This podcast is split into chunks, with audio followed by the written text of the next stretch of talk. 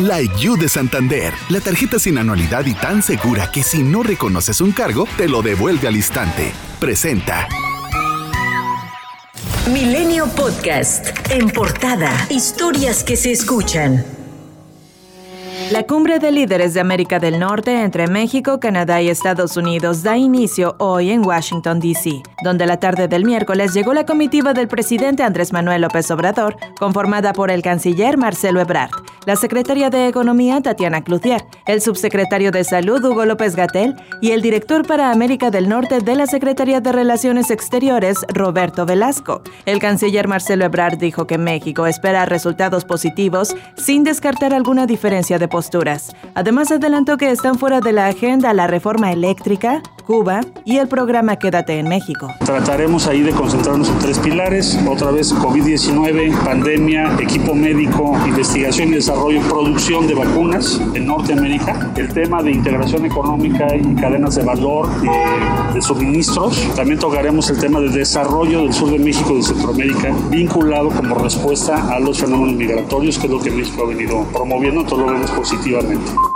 El consejero presidente Lorenzo Córdoba detalló que ante el recorte presupuestal de casi 5 mil millones de pesos, el INE recurrirá a la Suprema Corte de Justicia de la Nación para que establezca que se puede violar la ley sin responsabilidades y realizar la revocación de mandato con menos casillas, o por el contrario, que la Cámara de Diputados o la Secretaría de Hacienda entregue el dinero necesario para que se cumpla con las dimensiones de una elección federal. Ese instituto no tiene margen para poder eh, pensar en ejercicio, en un ejercicio de revocación de mandatos con menos casillas de las que eh, corresponde a una elección federal, sí, a menos que queramos violar la ley. Es decir, la propia legislatura le colocó requisitos legales a este instituto para la realización de una revocación de mandato que tienen un costo y que justamente fueron los que eh, eh, nutrieron la solicitud presupuestal que fue desatendida. Por cierto, que la coalición opositora Va por México en la Cámara de Diputados evalúa presentar una acción de inconstitucionalidad contra el presupuesto 2020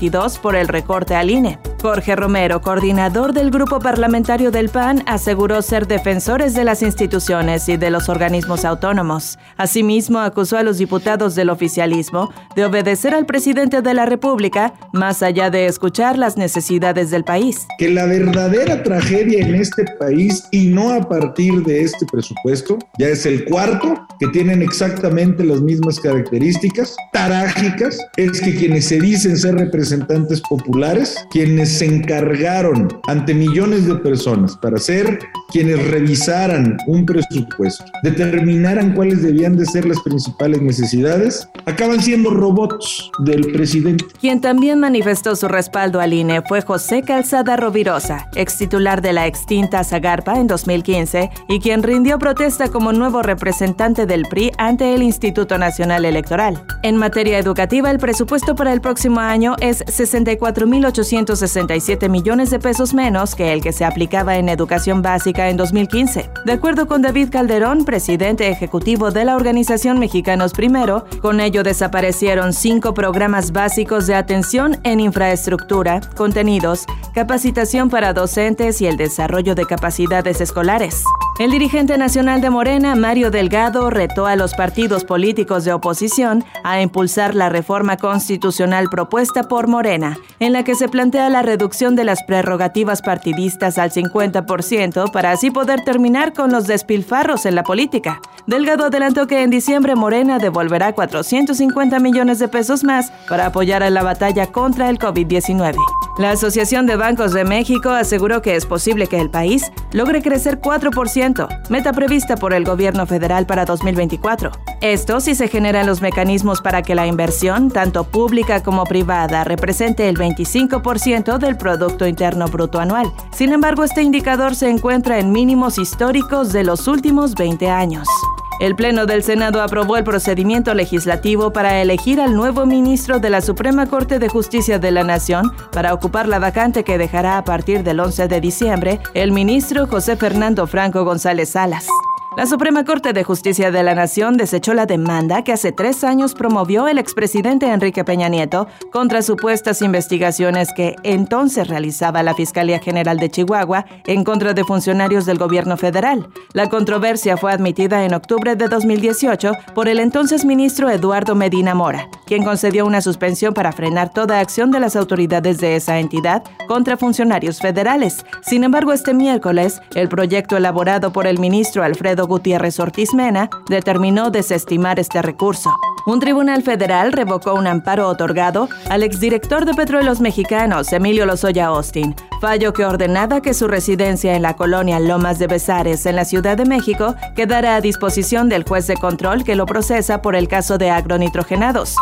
El gobierno de México demandó a varios fabricantes de armas ante la Corte de Estados Unidos por comercio negligente e ilícito que contribuye al tráfico de armas a nuestro país. Se alega que las unidades de Smith Wesson, Colts Manufacturing Company, Glock Inc., Sturm, Roger Co. Inc. y otras sabían que sus prácticas comerciales generaban daño en México. Sin embargo, el canciller Marcelo Ebrard aclaró que el monto se determinará en el juicio. Por su parte, la empresa Smith Wesson dio a conocer que teme por su futuro financiero ante esta demanda luego de que el gobernador de Nuevo León, Samuel García Sepúlveda, anunció que Pemex invertirá 1.500 millones de pesos en la refinería de Cadereyta. El diputado de Morena, Waldo Fernández, aseguró que eso es un logro de la federación y no uno propio del Estado. Fernández dijo que desde 2018 el presidente López Obrador anunció 10 mil millones de pesos para la reactivación y reacondicionamiento de la refinería. Asimismo, dijo que por temas de transparencia el gobernador Samuel García y Alfonso Martínez, titular de Medio Ambiente,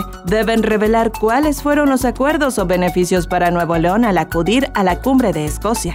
La agrupación política Misión Rescate México exigió a la jefa de gobierno de la Ciudad de México, Claudia Sheinbaum, y a la alcaldesa de Cuauhtémoc, Sandra Cuevas, el retiro de las estatuas de Fidel Castro y Ernesto Che Guevara. El dirigente de Misión Rescate México, Carlos Cortés Amezcua, exigió la liberación de presos políticos y condenó la represión de la convocatoria del 15N en la isla.